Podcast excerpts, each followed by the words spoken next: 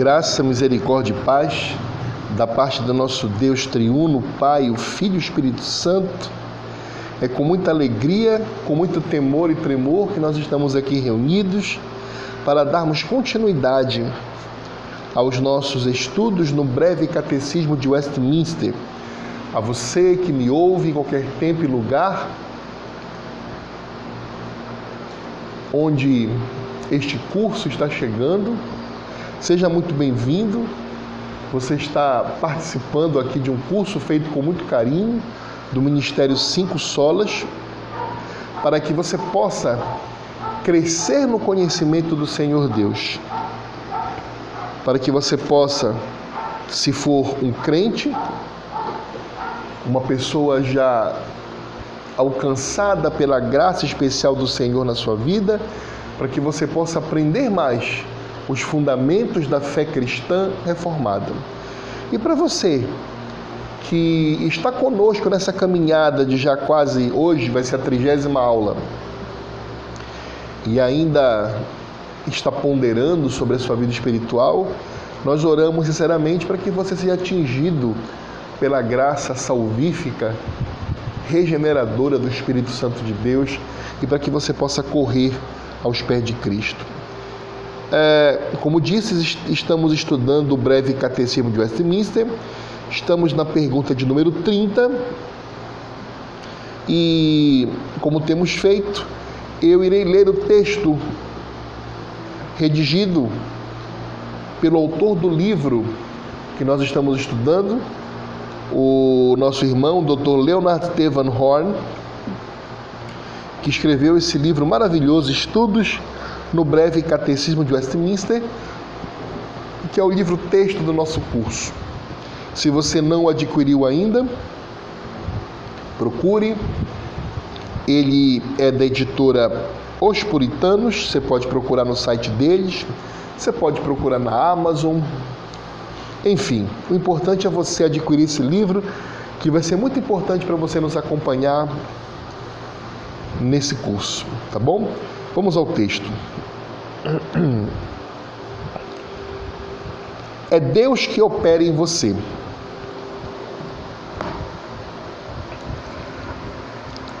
A definição de fé de Calvino encontra-se em suas Institutas, no capítulo 3, incisos 2.7. Assim diz Calvino: possuiremos uma definição correta de fé se a chamarmos de um conhecimento firme e certo da benevolência de Deus a nosso favor, fundamentada sobre a verdade da promessa dada gratuitamente em Cristo, tanto revelada à nossa mente como selada sobre nosso coração mediante o Espírito Santo. Fecho aspas. Os padrões presbiterianos estão em completa harmonia com o ensino contido na declaração de Calvino. E nossa pergunta e resposta do catecismo estabelece a base para o ensino nesta pergunta e outras perguntas que vêm a seguir. Nosso título, abro aspas, é Deus que opera em você, fecho aspas é um ensino muito necessário no dia de hoje. Há muita pregação e ensino hoje que contradiz o ensino bíblico de dependermos total e completamente de Deus para a conversão. É verdade que, em meio à experiência da conversão, é difícil, por vezes, que o homem entenda o relacionamento. Mas o escritor deste hino expressou bem ao dizer: Busquei a Deus e depois percebi que Ele, ao me buscar, moveu-me a buscá-lo. Não fui eu que te encontrei, ó Salvador amado. Não, eu fui o encontrado teu. Já vi. Poucas pessoas em nossas igrejas presbiterianas hoje teriam dúvidas de que foi Deus quem trabalhou nelas, quando ele as atraiu pela graça regeneradora irresistível do Espírito Santo. Ainda assim, Muitos deles não vivem como cristãos de maneira tal a provar a um mundo moribundo que o mesmo Deus onipotente e soberano está entronizado e que reconhecem sua soberania. A Escritura ensina, abro aspas, porque todos os povos andam, cada um em nome de seu Deus. Mas quanto a nós, andaremos em o um nome do Senhor nosso Deus para todo sempre. Fecho aspas, Miqueias 4, 5. É nossa responsabilidade andar em verdadeira piedade. Nossa fé não deve depender das pressões de nossos semelhantes ou do que eles poderão pensar de nós. Mas nossa fé precisa ter a constância do Deus onipotente, ou, em outras palavras, por nossa fé ter a constância do Deus onipotente, podemos ter certeza de que nada nos poderá desviar da rota que conduz ao céu. Calvino certa vez orou assim, abro aspas, que possamos aprender a elevar os olhos e a mente e todos os nossos pensamentos a teu grande poder, pelo qual tu vivificas os mortos e fazes surgir do nada coisas que não são, para que, embora sejamos expostos à ruína todos os dias, nossa alma possa sempre aspirar à eterna salvação. Fecho aspas.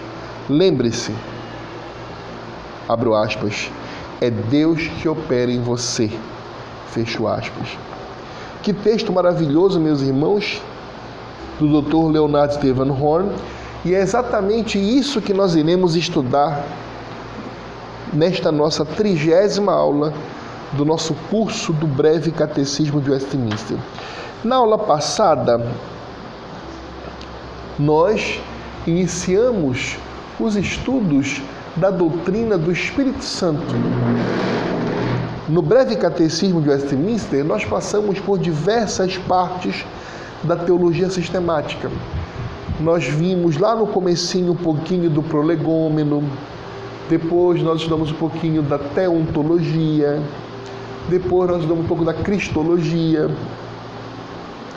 E na aula passada nós estudamos, começamos a iniciar os estudos sobre a pneumatologia, que é o estudo da doutrina do Espírito Santo. O breve catecismo tem algumas perguntas que se referem especificamente a essa doutrina. E na aula passada, na aula de número 29, você aprendeu conosco que nós nos tornamos participantes da redenção que foi adquirida por Cristo na cruz do Calvário, pela sua obra salvífica, pela eficaz aplicação desta obra de Cristo na nossa vida pelo Espírito Santo. Então, nós aprendemos na aula passada que é o Espírito Santo que pega esta obra que foi conquistada por Cristo na cruz do Calvário, no sacrifício perfeito, com a sua vida, desde a sua encarnação, a sua vida de obediência total ao Pai, culminando com a sua morte sangrenta e salvífica na cruz do Calvário pelos nossos pecados, depois a sua ressurreição e depois a sua ascensão e entronização à destra do Pai amado, nós aprendemos o que com isto? Nós aprendemos que é o Espírito Santo que pega toda esta obra de Cristo maravilhosa, que começa com a sua encarnação no ventre da bem-aventurada Virgem Maria e é coroada com a sua entronização à destra de Deus. Toda esta obra de Cristo, ela é aplicada na vida do crente. Aonde e como? Pelo Espírito Santo. Então é obra do Espírito Santo de Deus de aplicar esta obra de Cristo na nossa vida. É por isso que a Bíblia nos ensina que nós já estamos com o Senhor reinando no mais altos céus. Aliás, Foi esse um dos pedidos de Cristo. Vocês lembram da oração sacerdotal que está em João? Quando ele fala: Assim como eu e tu somos um, ó Pai, que eles estejam também em nós. Então nós vivemos com Cristo, nós morremos com Cristo na cruz do Calvário e também nós ressuscitamos com Cristo, nós estamos com Cristo reinando nos céus. Então, este é um mistério grandioso da palavra de Deus, da teologia, que nós conhecemos um pouquinho, mas que quando nós chegarmos ao fim da nossa peregrinação nesta terra, quando nós chegarmos ou ao estado intermediário que é os céus, ou a Nova Jerusalém, a Canaã espiritual, que vai descer dos céus ataviada como uma noiva, nós iremos conhecer efetivamente a completude e a grandiosidade desse mistério da união de Cristo com a sua noiva, da união do Senhor Jesus com a sua igreja. Então, como nós aprendemos na aula passada que é o Espírito Santo que aplica a obra de Cristo no coração de cada crente, hoje, na aula de número 30, nós iremos aprender como é que o Espírito Santo faz isso. Olha que bênção! Você fala, irmão Eduardo, na aula passada nós aprendemos que é o Espírito Santo que aplica esta obra de Cristo na nossa vida. E então, hoje, nós iremos aprender como que o Espírito Santo faz isso. A Bíblia não responde como o Espírito Santo faz isso. E é isso que nós vamos estudar no dia de hoje. Como que o Espírito Santo aplica esta obra maravilhosa de Cristo em nossas vidas.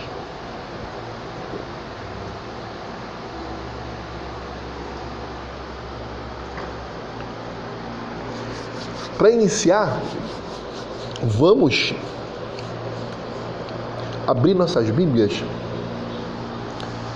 Vamos abrir nossas Bíblias no livro de Efésios, no capítulo 2, versículo 8. Livro de Efésios,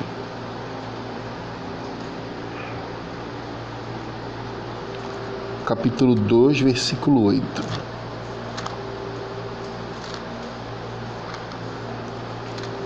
Efésios capítulo 2, versículo 8.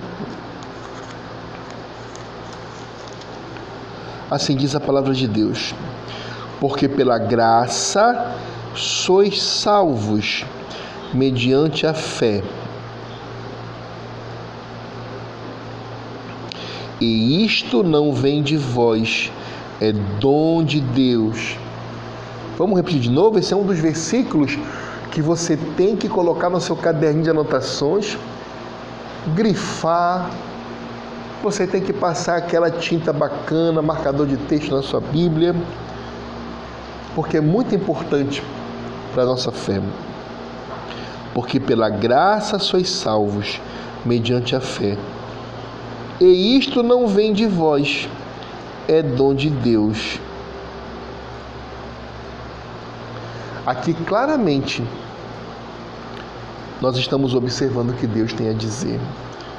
Mas antes disso, vamos fazer uma pequena oração para que Deus abençoe essa nossa aula e para que nós não possamos falar nenhuma heresia em nada que desabone e que desonre o santo nome de Deus. Senhor nosso Deus e nosso Pai, nós te agradecemos por essa oportunidade de estarmos aqui reunidos neste curso que tu proporcionas, que nós possamos estudar juntos com todos os irmãos e irmãs, amigos e amigas ao redor do mundo inteiro de fala portuguesa. Por meio das mídias sociais, por meio das plataformas sociais, que tu, com a tua graça comum, fez com que seja utilizado como instrumento de propagação da tua palavra. Muito obrigado, Senhor. Nos conduz com humildade, nos conduz com graça, para que nós possamos estudar juntos e aprendermos juntos os teus ensinamentos. Não permita, Senhor, que nós venhamos a falar nenhuma heresia aqui e não permita também que nós venhamos a envergonhar ou fazer qualquer coisa que desabone o teu santo, santo, santo nome, Senhor. É o que te pedimos em nome de Jesus e na graça do Espírito Santo. Amém. Então, meus amados, nós podemos observar aqui em Efésios capítulo 2, versículo 8, o que nos salva. Aqui está claro, nós somos salvos pela graça. A Bíblia diz: porque pela graça sois salvos. É a graça de Deus, é um presente de Deus. A salvação é um dom gratuito de Deus. Pela graça sois salvos. E também nos ensina como que esta graça se efetua, qual é o instrumento. Se nós podemos dizer que existe uma causa material da salvação, nós podemos dizer que existe também uma causa instrumental da salvação. Então, a causa material da salvação, ou seja, aquilo que realmente nos salva, é a graça. Porque se Deus não utilizasse sua graça, nós não seremos salvos. Compreende? Então, quando Deus derrama a sua graça, nós somos salvos. Quando Deus não derrama a sua graça, nós não somos salvos. Perfeito? Então, a causa material da salvação do homem e da mulher, conforme a Bíblia, é a graça. Agora, como esta graça se opera? Qual é o instrumento que Deus utiliza? Da mesma forma que numa cirurgia, o que faz a cirurgia é o cirurgião. Então, o cirurgião seria o que? Seria a causa material para a realização daquela cirurgia. Só que ele, sem os aparelhos de cirurgião, sem os equipamentos tecnológicos de cirurgião, ele não iria fazer a cirurgia. Então, são o que nós chamamos de instrumentos. Então, qual é o instrumento que o Senhor Deus utiliza para que a sua graça possa nos salvar? A Bíblia nos diz, mediante a fé. Então, a fé é a causa instrumental da nossa salvação. Agora perceba que tudo isto não vem de nós. Não somos nós que fazemos algo em nossa vida que nos capacita ou que nos faz nos achegar diante de Deus para exigirmos, digamos assim, a graça, nem tampouco a fé. A Bíblia diz que isso não vem de vós, não vem da gente. Então, nada está no ser humano, intrinsecamente falando, per si, que o autorize a exigir a graça ou muito menos a fé. Isso é dom de Deus. É o que Efésios capítulo 2, versículo 8 nos ensina. Nem a graça nem a fé vem de nós mesmos, é dom de Deus. Vamos ver agora o que João, no capítulo 15, versículo 5, fala sobre esse tema. João, capítulo 15, versículo 5.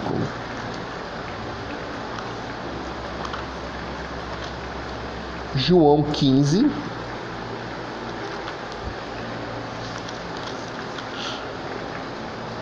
Cinco.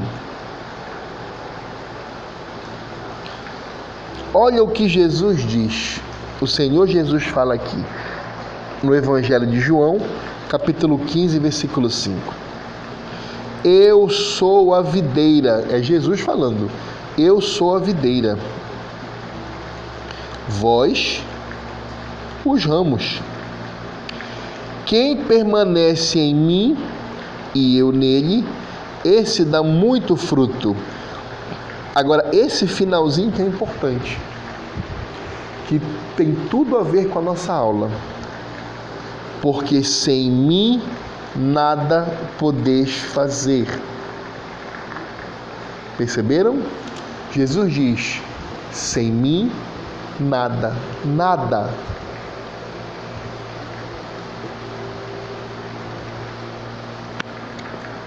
Absolutamente nada podeis fazer. Meus, meus irmãos, e nada significa o quê?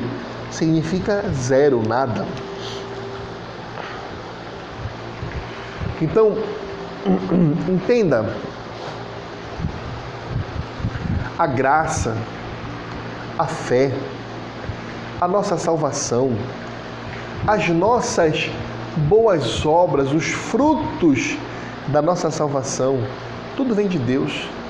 Sem mim nada podeis fazer, Jesus diz. Por isso que, ao contrário do que muitos dos nossos irmãos pentecostais e arminianos de outras denominações é, erroneamente nos acusam. Eles dizem: ah, os irmãos calvinistas, os irmãos reformados, né? Eles são soberbos, eles são é, cheios de si, cheios de doutrina, de teologia. Mas, meus irmãos, é a teologia que nos faz aprofundar no conhecimento de Deus. E não, quando nós descobrimos a teologia reformada, a teologia bíblica, o calvinismo, como dito, né, como falado pelas pessoas aí, que na realidade o calvinismo podia ser chamado de paulianismo, porque Paulo, Paulo foi mais calvinista que Calvino, eu acho. A Bíblia inteira ela fala da soberania de Deus, né? Então, ao contrário, nós reformados, calvinistas, nós puritanos, nós temos que ser as pessoas mais humildes do mundo. Sabe por quê? Porque nós tememos e trememos a simples ideia de que Deus poderia não ter se utilizado da sua graça para conosco. Quantas vezes, eu diversas vezes já, eu me peguei na minha cama refletindo, meditando a palavra de Deus, e de madrugada eu me pus de joelho, adorando a Deus, dizendo: Senhor, nossa, eu podia estar perdido hoje. O Senhor poderia ter passado longe de mim a tua graça regeneradora. E nada do que eu fizesse, porque eu não ia poder fazer nada, porque eu estava morto nos meus delitos e pecados, nada poderia fazer o Senhor derramar a tua graça sobre mim, porque a tua graça tu derramas em quem tu quiseres. Isso me fez ver as pessoas que não foram atingidas por graça ainda com misericórdia. Eu não me senti soberbo, ao contrário, o crente ele se sente devedor, como diz Paulo. Eu me sinto devedor de gregos, gentios e judeus. O crente deve se sentir devedor, porque ele recebeu um grande, grande presente de Deus, ele foi dado um presente de Deus. E ele sente um devedor para poder também para que as outras pessoas conheçam isso. Olha, Jesus me salvou. Não é à toa, meus irmãos, minhas irmãs, meus amigos que nos escutam, que os grandes movimentos missionários do mundo começaram no coração de calvinistas. Então, ao contrário do que dizem, são os irmãos reformados e calvinistas que saíram de todo o mundo, saíram da Inglaterra, saíram dos Estados Unidos para evangelizar o mundo inteiro. No Brasil, Calvino, meus irmãos, no século XVI, já tinha mandado missionários para o Brasil, que são os chamados mártires da Guanabara, que aqui foram presos e afogados, assassinados pelos jesuítas católicos romanos. Mas perceba, Calvino, que estava em Genebra, na Europa, olha o amor que um reformado, que um, entre aspas, calvinista tem por missões. Ele pegou uns alunos dele ali, ó, vocês vão fazer missão lá na América, vocês vão atravessar o oceano. Depois disso, os puritanos ingleses saíram e foram colonizar a América do Norte e ali fundaram as 13 colônias. E de lá, diversas denominações calvinistas reformadas evangelizaram aqui a América do Sul, Brasil.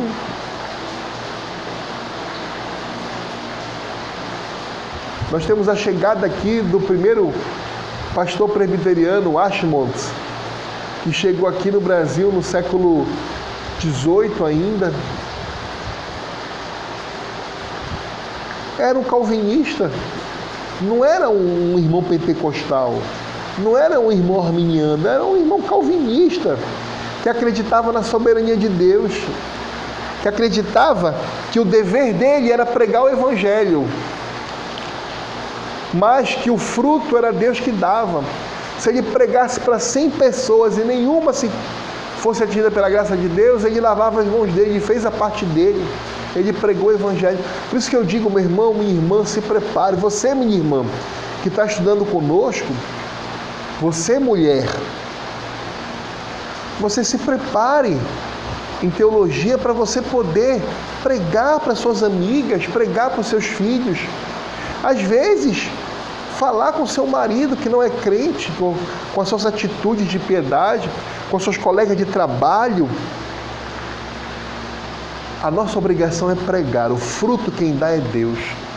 Por isso que quando você prega o verdadeiro evangelho, quando você se preocupa em agradar verdadeiramente a Deus, você não tem um ministério fracassado.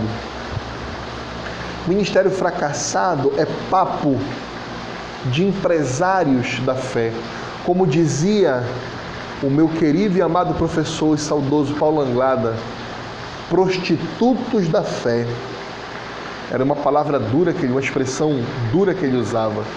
Ele chamava, olha, vocês que estão estudando teologia que estão querendo ser pregadores da palavra de Deus, não sejam prostitutos do evangelho, prostitutos da fé.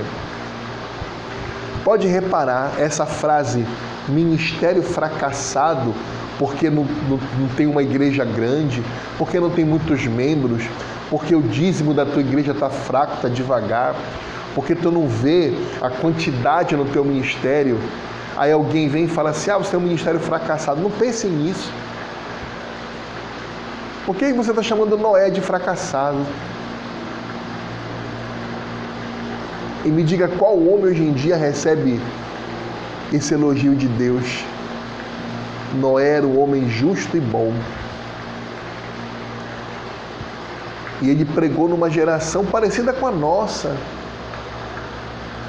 Noé pregou para uma geração parecida com a nossa.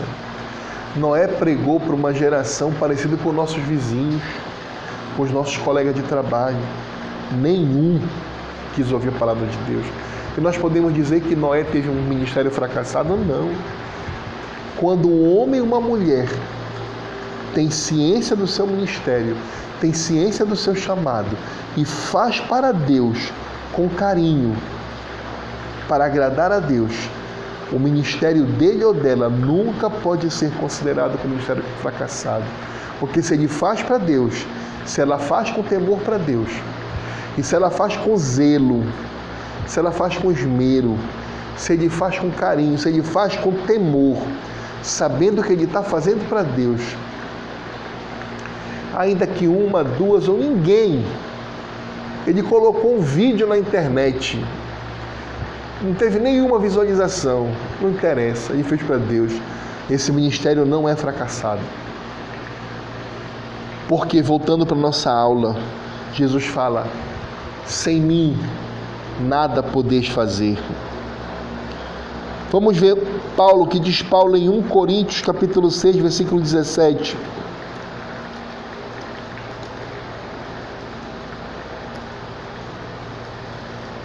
Um Coríntios, capítulo 6, versículo 17. 1 Coríntios 6, 17 diz assim: Mas aquele que se une ao Senhor é um espírito com Ele. Meus irmãos, acabei de dizer, hoje nós conhecemos em parte esse grande mistério da união de Cristo com a sua igreja, a união do Senhor Jesus com a sua noiva, a união do Filho de Deus com o crente. Mas chegará o dia em que nós conheceremos da maneira como o Senhor Deus quer que nós conheçamos profundamente. Mas hoje basta que você saiba que quando você se une ao Senhor, você é um espírito com Ele. Por isso, minha amada irmã, não entristeça o espírito que habita em você. Não entristeça o Espírito Santo. Você, meu irmão, não entristeça o Espírito Santo. Viva a sua vida em piedade. Viva a sua vida sabendo que você vai prestar conta de qualquer palavra que saia da sua boca para Deus. E tenha temor e tremor nisso, porque é o Senhor falando contigo nesse momento. Porque Paulo nos diz que aquele que se une ao Senhor é um espírito com Ele. E como você, meu irmão, minha irmã, como você que tem o Espírito habitando dentro do seu corpo, você é o tabernáculo de Deus. Sabe aquele tabernáculo do Antigo Testamento que era móvel, que montavam e desmontavam e acompanhando o povo de Deus pelo deserto? Nós somos o tabernáculo de Deus hoje. Deus habita em nós. O nosso coração é o santíssimo lugar, o santo dos santos. Assim como no tabernáculo do Antigo Testamento não poderia haver imundície, Deus ensinou todas aquelas oblações, todas aquelas purificações, todos aqueles rituais para ensinar para aquele povo que o tabernáculo deveria ser santo, porque Deus habitaria ali. E agora, hoje, nós somos esse tabernáculo. Então não pode haver impureza no nosso coração, não pode haver mágoa, não pode haver rebeldia, não pode haver palavrão das nossas bocas, não pode haver pensamentos ruins. Só tem que haver gentileza, amor, carinho, respeito, principalmente a Deus e depois ao nosso próximo. Vamos lutar contra o velho homem. Vamos limpar o nosso tabernáculo com a graça de Deus, para que Deus verdadeiramente não esteja entristecido num tabernáculo cheio de impurezas. Vamos ler o que Paulo diz mais em 1 Coríntios, ainda no capítulo 1, versículo 9. 1 Coríntios, capítulo 1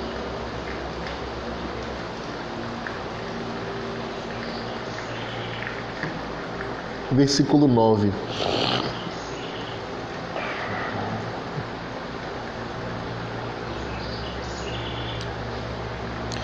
Olha o que Paulo fala sobre a nossa união com Cristo. Isso é tão importante.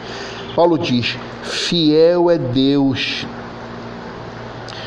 pelo qual, ou seja, por Deus, foste chamados à comunhão de seu Filho Jesus Cristo, nosso Senhor. Paulo está dizendo que Deus é fiel e foi o próprio Deus que nos chamou Ele que nos escolheu, Ele que nos elegeu antes do mundo ser mundo. Fiel é Deus pelo qual fostes chamados. Para quê?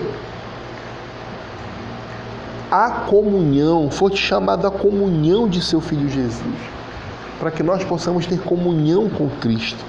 Isso é um chamado, isso é uma eleição do Senhor Deus para conosco. Por último, vamos ler o que o apóstolo Pedro diz sobre esse assunto também. Abra sua Bíblia aí em 1 Pedro.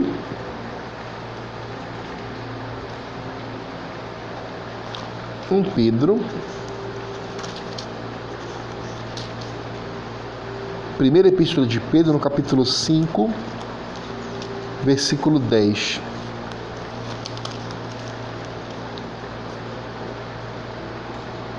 Um Pedro, capítulo 5, versículo 10. Ora, o Deus de toda graça, que em Cristo vos chamou à sua eterna glória, depois de terdes sofrido por um pouco, Ele mesmo vos há de aperfeiçoar, firmar, fortificar e fundamentar. Perceba a soberania de Deus. Percebam duas coisas aqui: a soberania de Deus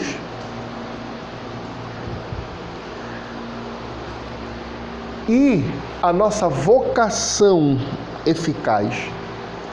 Percebam, Pedro fala aqui, o Deus de toda graça, ou seja, a soberania de Deus, toda graça vem de Deus, tanto a graça comum que Deus derrama a todos os homens, por exemplo, Deus dá a todos os homens o dom da vida, Deus dá a todos os homens o dom da inteligência, Deus dá a todos os homens o dom do talento, Deus dá a todos os homens o dom do ar que nós respiramos. Deus dá a todos os homens o dom da saúde. Enfim, são tantos dons. Isso é graça comum, é Deus que dá. E também a graça especial que Ele dá para aqueles a quem Ele escolheu por motivos que só Ele sabe. A Bíblia diz que Ele nos escolheu porque Ele nos amou. Mas Ele nos amou porque só Deus sabe. O que nós sabemos é que não foi nada que Ele tenha encontrado em nós porque nós somos tão pecadores e tão iguais àqueles a quem Ele não escolheu. Mas Ele nos escolheu porque nos amou e nos amou porque só Ele sabe. Então, Pedro diz: o Deus de toda graça, ou seja, toda graça vem de Deus, e Ele nos chama em Cristo Jesus. Ele nos faz ter comunhão. Olha que Pai amoroso. Ele quer que os filhos dele por adoção tenham comunhão com o Filho unigênito dele, Jesus Cristo. E ele nos chamou, não foi para qualquer lugar, não, meus irmãos. Repare que ele nos cham... o Senhor Deus nos chamou à sua eterna glória. O Senhor Deus quer nos tirar deste mundo decaído e nos colocar na nova Jerusalém para sermos participantes, sabe de quê? Da sua eterna glória. Meu amado, perceba, não tem nada nesta terra que você está vivendo que possa ser mais importante, mais sublime, mais santo, mais desejável do que você estar na eterna glória junto com Cristo Jesus.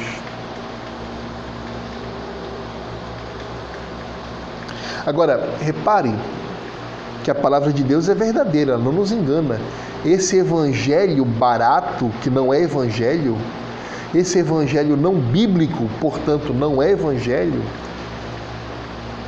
o que estes falsos profetas, portanto, não são profetas, que ensinam sobre prosperidade, sobre dinheiro, sobre riqueza, sobre sua alegria, sua vitória, sejam todos anátemas, prostitutos do Evangelho. Porque a palavra diz, olha que Pedro, apóstolo do Senhor, líder da igreja da época dele, diz o seguinte: depois de ter de sofrido por um pouco. Meus irmãos, nós estamos numa peregrinação nesta terra. E numa peregrinação, nós sempre temos sofrimento. Alguns têm muito sofrimento. Só Deus sabe por quê. E são tão ou mais crentes do que nós, às vezes. Outros têm poucos sofrimentos, mas percebam, nenhum crente passa por esta terra sem ter sofrimento. Porque se o nosso rei teve uma vida sofredora aqui, nós não podemos esperar outra coisa. Alguns Deus toca na saúde, alguns Deus toca, Deus toca nos filhos, alguns Deus toca no casamento, alguns Deus, Deus toca na vida financeira, a outros Deus, Deus toca nas perseguições. Enfim, Pedro diz: depois, ou seja, depois de ter de sofrido por um pouco, ele mesmo, quem? Deus, vos há de fazer o que? Aperfeiçoar. A diferença do crente para o ímpio é que quando o crente está sofrendo com falta de dinheiro, ele não bate o pé no chão e exige de Deus dinheiro. Ele não bate a mão no chão e fica dizendo que não aceita, que quer aquilo que é dele. Porque o que é dele é o inferno. Isso é o que é do homem. O que é do homem é o inferno, que o homem é pecador e decaído.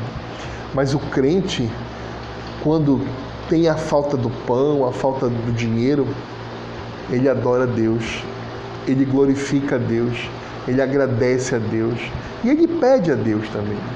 Mas ele pede com submissão e humildade. Se queres, Senhor, tu podes tudo. Todas as orações das pessoas que chegam para Jesus eram assim: Senhor, tu podes tudo. Senhor, se tu quiseres. Senhor, se tu disseres uma palavra.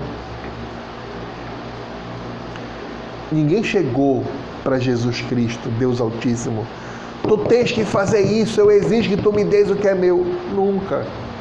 A pessoa chegava, Senhor, te compadece de mim. Jesus, filho de Davi, tem misericórdia de mim. É assim porque é um coração quebrantado que o Senhor Deus ouve. Então, o crente, quando sofre, ele está sendo aperfeiçoado. É como diz Pedro: Ele mesmo vos há de aperfeiçoar. A escola do crente é o deserto. A escola do crente é a peregrinação. A escola do crente é olhar e não ver água, é olhar e só ver terra, é olhar e não ver mato, não ver comida, não ver nada, mas orar e ver da rocha sair água. É orar e ver os céus se abrindo e caindo codornizes. É orar e confiar em Deus e ver do céu cair pão, maná. Essa é a vida do crente. E depois de ter de sofrido por um pouco, ele mesmo vos há de aperfeiçoar, firmar. O crente com sofrimento ele é firmado na palavra, ele está sofrendo, mas ele lembra da palavra de Deus. Fortificar e ficar mais forte. Aquele crente casca grossa, que nada mais abate ele. E fundamentar na palavra de Deus então, meus irmãos, como o Espírito aplica em nós a redenção comprada por Cristo? Como é que o Espírito nos aplica essa redenção? Nós lemos aqui, nesses vários versículos da Bíblia. esta redenção é aplicada em nós, em nossa alma, pelo Espírito Santo. O Espírito Santo, ele coloca na nossa alma a redenção.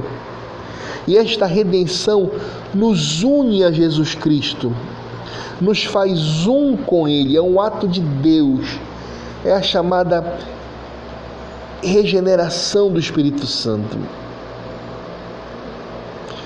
Perceba, o Espírito, ele pega toda aquela obra de Cristo, aquela multidão de obras que fez o Pai dos céus falar: Este é meu filho amado, em que me comprazo, em que tenho prazer. Então, olha que bênção nós temos. O Espírito Santo pega aquela obra de Cristo todinha e coloca na nossa alma toda a obediência de Cristo.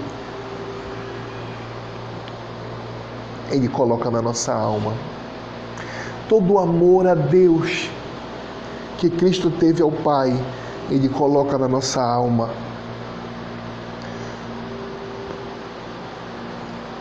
Meus irmãos, isso é grandioso. O Espírito Santo coloca na nossa alma a redenção. E é esta redenção que nos une a Jesus Cristo, nos liga a Ele. Aí você pode perguntar, mas irmão Eduardo, como é que você pode falar que eu estou unido a Cristo se Cristo está nos céus? Como você pode falar que ocorre essa união do crente com o seu Senhor se Jesus está de carne e osso com o corpo glorificado nos céus? Como? Ah, Aí você esquece que Cristo, mesmo estando de carne e osso, ele continua sendo homem e Deus, verdadeiro homem e verdadeiro Deus. Sua natureza é dupla, Deus e homem. E sendo Deus, ele é onipresente, ele está em todos os lugares. O Filho amado do Pai a segunda pessoa da Santíssima Trindade, por sua natureza divina, está em todos os lugares. Por isso que você está unido a Cristo, porque Cristo está em todos os lugares.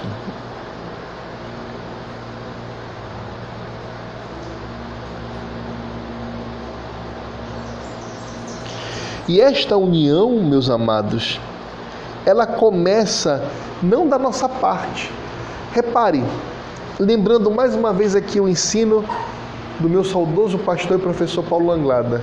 Ele diz assim: o ímpio, aquele ainda não convertido por Cristo, está morto em seus delitos e pecados. E um morto não faz nada. O morto não tem pensamentos, o morto não tem desejos, o morto está morto. Então, esta união entre um morto e Cristo, que está vivo, tem que partir de quem? Do morto ou do vivo? É do vivo. É Cristo que chega a Lázaro e diz: Lázaro, sai.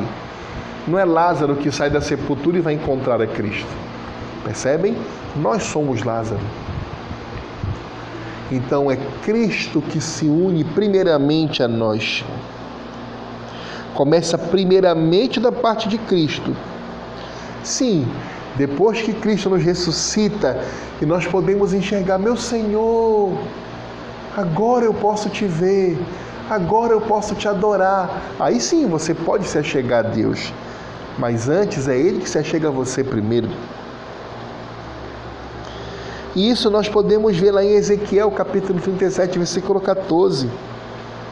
Quando Deus fala, eu porei o meu espírito em vocês. Porém em vós o meu espírito, Ezequiel 37, 14. Então, meu amado, é Deus que coloca o seu Espírito Santo em nós, é ato de Deus, é graça. Isso não vem de vós, é dom de Deus. Agora, aqui é importante. O que acontece quando a aplicação desta redenção, quando a aplicação destas obras de Cristo, quando o Espírito de Cristo é colocado na vida do crente pelo Espírito Santo, o que acontece? Acontece um milagre. A alma passa a crer, passando do estado de morte para o estado de vida. Vou repetir quando esta aplicação ocorre na alma. Que aplicação? Aplicação feita pelo Espírito Santo da obra completa de Cristo e do Espírito de Cristo na vida do crente. Esta alma passa a crer. Ele passa a ter fé e passa da morte para a vida. Você reparou que tudo isso aqui é dom de Deus? Você reparou que tudo que está aqui vem do Senhor? É Ele que te procura. Perceba, foi Deus Pai que te escolheu antes do mundo existir.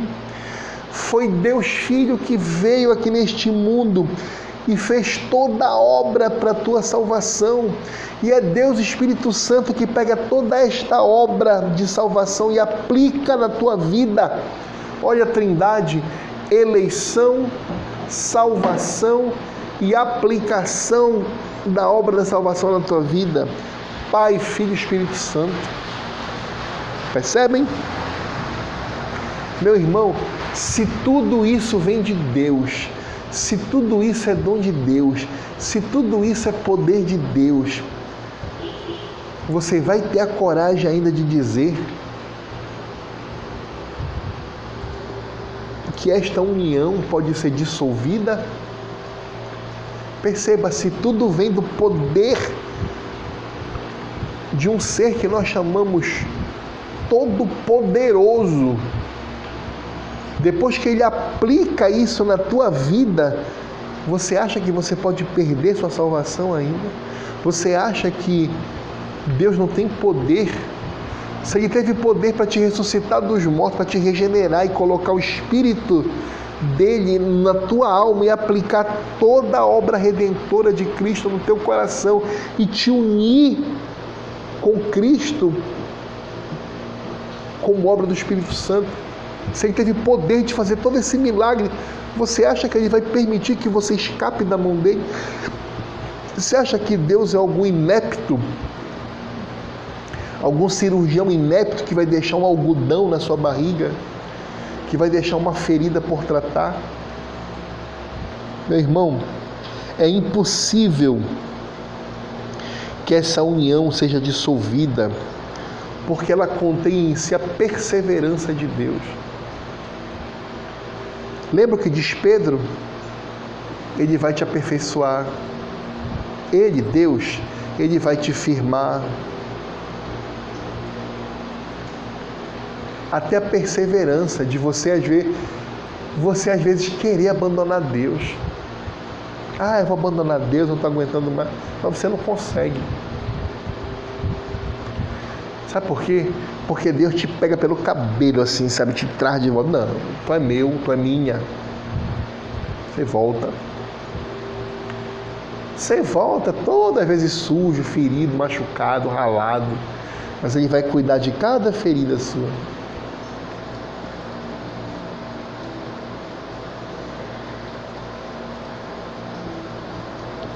Perceba, meus irmãos,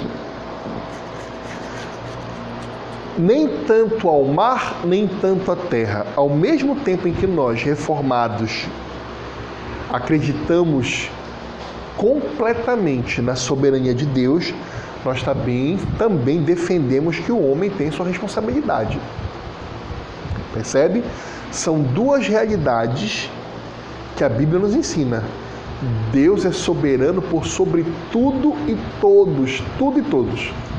Mas o homem é responsável pelos seus atos. Percebem? Eu gosto muito de uma ilustração que o professor Augusto Nicodemos nos ensina sempre nas suas aulas, que a soberania de Deus e a, e a responsabilidade humana parecem aquelas duas linhas que formam um trilho de um trem. Que quando você está aqui olhando para perto, você vê claramente como se estivessem separadas, né? Você vê a linha do lado direito, você pode falar que é a soberania de Deus, e a linha do lado esquerdo do trilho, que é a responsabilidade, responsabilidade humana. E aí você parece estar separado, né? Aí vai, vai, vai, quando você vai olhando, vai olhando, quanto mais longe é lá no horizonte, lá no finalzinho elas se unem. Responsabilidade humana e soberania de Deus. É um mistério. São duas verdades bíblicas. Nós não podemos valorizar uma em detrimento da outra. Nós temos que dizer o que a Bíblia diz que Deus é soberano sobre tudo e todos e que o homem é responsável completamente pelos seus atos. Duas verdades. Isso me lembra uma aula do nosso patrono, R.C. Sproul, que eu sempre gosto de dizer que, na minha opinião modesta, foi a maior mente até hoje do século XXI. R.C. Sproul nos ensina o seguinte: que esta é uma realidade suprarracional. Existe a realidade racional, aquela que nós conseguimos compreender perfeitamente, como 2 mais 2 são 4, como uma cadeira fica em pé por causa dos seus quatro, das suas quatro pernas. E existem coisas irracionais que são absurdas, que não têm racionalidade nenhuma, e que, portanto, são falsas e mentirosas, porque Deus é racional, né? Deus é lógico. Mas existem coisas suprarracionais que estão acima da nossa racionalidade, que nós não podemos compreender. É como você chegar para um cachorrinho e querer explicar para ele uma simples conta de matemática, ele não vai entender é suprarracional para ele. É uma coisa que para você é racional, mas para o cachorrinho é suprarracional. Ou você pega um bebezinho, que é um ser racional, como você, um ser humano, e você começa a falar em francês com ele. Ou uma criança que não sabe falar outro idioma que não português, você começa a falar inglês com ele, não vai entender nada. Para ele, naquele momento, aquilo ali é suprarracional. Naquele momento, ele pode aprender depois é que nem para nós agora, na nossa realidade aqui que nós vivemos, a soberania humana, a soberania de Deus, perdão, e a responsabilidade humana são duas realidades que para nós como elas trabalham juntas e, e elas não se contradizem, para nós é suprarracional. Como no seguinte fato: um bandido vai e causa uma, uma coisa. Vamos pegar um exemplo da Bíblia. Os romanos e os judeus se uniram para assassinar a Cristo. Responsabilidade humana. Eles têm a responsabilidade humana deles ali, assassinar o Filho de Deus. Mas quando você vê na Bíblia, você vê que Deus já tinha imolado o cordeiro antes da fundação do mundo, soberania de Deus. Aí você fala, ora, mas então é irracional. Se foi Deus que mandou e determinou que o cordeiro fosse imolado, então os romanos e os judeus não têm culpa do que fizeram. Percebem? Essa aparente, entre aspas, bem grande contradição, mas não tem contradição nenhuma, porque são realidades suprarracionais. Ao mesmo tempo que foi Deus que ordenou o sacrifício do cordeiro, todos aqueles que assassinaram a Cristo têm sua responsabilidade. Percebem? Então, da mesma forma, a nossa salvação. Mesmo, mesmo que nós tenhamos sido salvos pela graça, mediante a fé, e tanto a graça e a fé, em um primeiro momento, são dons exclusivos de Deus, mas nós podemos dizer também que na fé, não na graça, na fé, tem um pouco da responsabilidade humana. Porque a fé é uma ação, é a nossa ação, mas é um dom de Deus. Perceba, Deus me dá o dom de ter a fé. Ele me deu o dom, a capacidade, mas a ação é minha. Percebem? Isso é um mistério teológico. A fé é dom de Deus, ele te deu a fé. Ele te deu e não é uma mera capacidade potencial, não, uma capacidade realizativa. Se ele te deu a fé, você vai exercer essa fé. Não é como os arminianos dizem, ah, ele deu a capacidade da fé para todos, alguns desenvolvem, outros não. Não, isso está errado.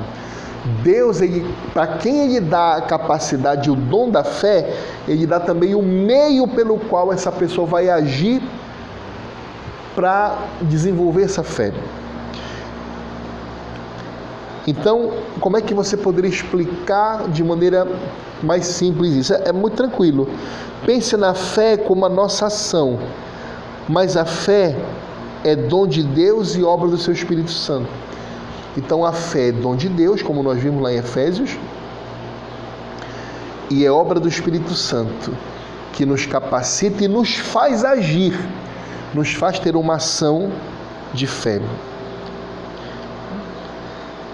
Colossenses capítulo 2, versículo 12 nos ensina claramente isso. Veja aí, Colossenses capítulo 2, versículo 12. Fostes ressuscitados mediante a fé no poder de Deus que o ressuscitou dentre os mortos. Percebem? Não fomos nós que nos ressuscitamos. Não, nós fomos ressuscitados mediante a fé no poder de Deus. Então o Senhor Deus nos deu a fé. Quando o Espírito Santo pega toda aquela obra de Cristo e aplica na nossa alma com a redenção, e o Espírito de Cristo se une ao nosso, nós ressuscitamos, nós regeneramos e nós temos fé. E aí você começa a agir, a sua ação. Você começa a querer ler a Bíblia, você começa a querer frequentar uma igreja local, você começa a querer fazer parte de um grupo de cristãos, você começa a querer só conversar sobre cristianismo, sobre Bíblia, sobre teologia. Percebe? Suas ações a Bíblia compara essa união à união entre o esposo e a esposa. Cabeça e membros, raiz e ramos, alicerce, supra e superestrutura. Então, repare, ainda que o esposo e a esposa sejam dois, duas pessoas diferentes, eles estão unidos, são uma só carne, a Bíblia diz. Ainda que Cristo seja esteja em carne e osso, a destra de Deus no mais altos céus, ele está unido conosco também pela sua natureza divina, porque ele tem a onipresença. Então, meus irmãos, o Espírito aplica a nós a redenção adquirida por Cristo, operando em nós a fé e unindo-nos a Cristo por meio dela em nossa vocação eficaz? Essa é a resposta que os teólogos de Westminster deram à pergunta de número 30. Vamos repetir? A pergunta de número 30 é: Como o Espírito aplica em nós a redenção comprada por Cristo? Como é que o Espírito Santo aplica em nós a redenção comprada por Cristo? Resposta: Anote aí no seu caderninho. O Espírito aplica a nós a redenção adquirida por Cristo, operando em nós a fé. Então, primeiro ele opera em nós a fé. E depois, e unindo-nos a Cristo por meio dela, ou seja, por meio da fé. Ele nos une a Cristo em nossa vocação eficaz. A vocação eficaz é aquela que garante que o Senhor Deus não vai dar o dom da fé a quem não irá desenvolver. Percebe? Então, se você receber o dom da fé, você vai desenvolver essa fé. Isso é vocação eficaz. Porque Deus é que faz o querer e efetuar na nossa vida. Percebe? Então, repetindo: o Espírito aplica a nós a redenção adquirida por Cristo, operando em nós a fé e unindo-nos a Cristo por meio dela em nossa vocação eficaz. Então, repetindo, o Pai, um, um, uma aula geralzona agora bem resumida. O Pai, Deus Pai, lá na eternidade, quando só havia o Pai, o Filho e o Espírito Santo, a Trindade eterna, não havia nada mais criado. O Pai pega e diz: Eu vou escolher Fulano, Ciclano, Beltrano, vou escolher um povo para mim. E nós vamos criá-los e vamos fazer a nossa imagem e a nossa semelhança. E este povo, para que louve a minha misericórdia, eles vão cair. E eles vão conhecer a minha misericórdia. Porque, mesmo pecadores e miseráveis, eu os vou perdoar. E eles vão louvar não, não só porque eu sou criador, mas também porque eu sou misericordioso.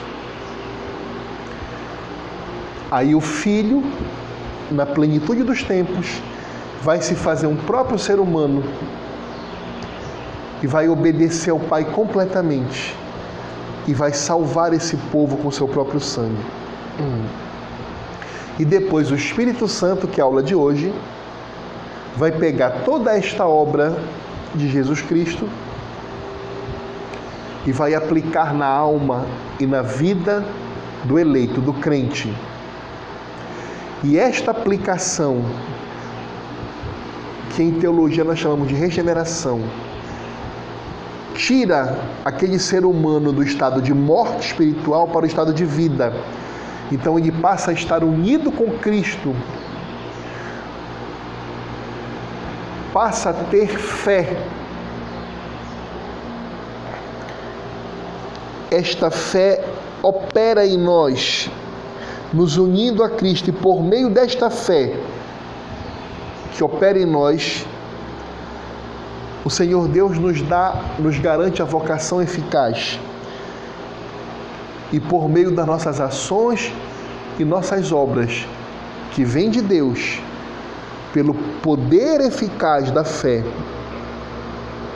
e pela nossa união com Cristo e pela nossa regeneração, nós passamos a ter boas obras. Então, meus irmãos, Pai, Filho e Espírito Santo, tudo vem de Deus. Deus é soberano e também nós somos responsáveis pelos nossos atos. Amém? Então, essa foi a aula de hoje. Espero que tenha sido muito proveitosa para você, porque para mim foi maravilhosa, tá? E hoje nós falamos num termo teológico técnico que eu vou ensinar para vocês na aula seguinte. Hoje nós falamos de vocação eficaz. Então, na aula seguinte, nós vamos destrinchar o que significa este termo, vocação eficaz. Tá bom? Vamos orar em agradecimento a Deus. Ó Pai amado, muito obrigado, porque tu nos escolhestes, não porque em nós tem alguma coisa que nos capacite ou nos credencia o teu amor. Não, Senhor. Tu nos escolheu porque tu nos amou e tu disseste que não porque tu vistes algo em nós, tu nos amou porque tu nos amou. Nós não sabemos porquê. E nós te somos gratos porque no teu tempo tu enviou teu filho amado, nosso Senhor e Salvador, para morrer naquela cruz do Calvário e nos salvar dos nossos e pecados.